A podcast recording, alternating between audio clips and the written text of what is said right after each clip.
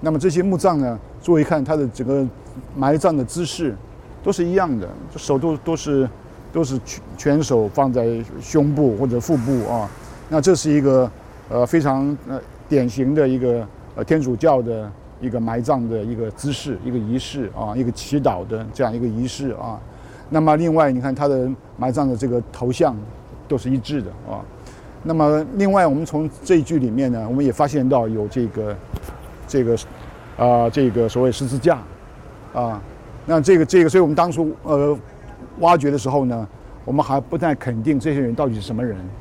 后来我们发现了有这些这些埋葬的姿势之外，另外也发现了有十字架，那么这个很肯定就是教士，就和这个教堂有关的这个教士啊。那我们知道在欧洲这些呃教堂里面也同样的会埋葬了很多。教堂有关的这些教士，或者是主教的，或者这些，所以地位比较高的哈，他大概都埋在这个这个教堂里面。所以我相信这些教士呢，他这个在教会里的地位，大概也是比较高的这些地位的啊。那另外我们在外面教堂外面也也也发现呢，有这个有有一些墓葬，看到没有？那么这个同样的有一些也也也是这样子的啊，也也是这样的，这个放在胸前的啊。那这个也显然的。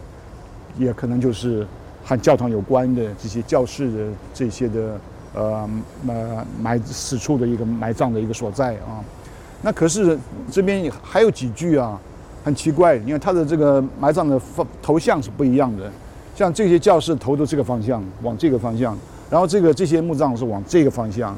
那人另外他的这个埋葬的姿势也不一样，那他们的手用圈的，或者腿是用曲的啊。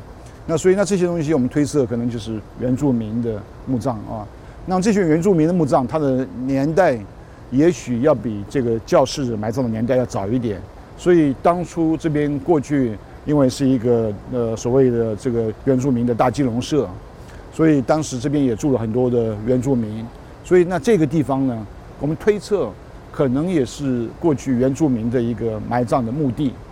那么后来这个西班牙人来了之后呢，呃，这边建了教堂，所以自然也就把旁边来作为他埋葬的一个呃一个墓园，一个一个一个教和和教堂有关的一个墓园这样子啊。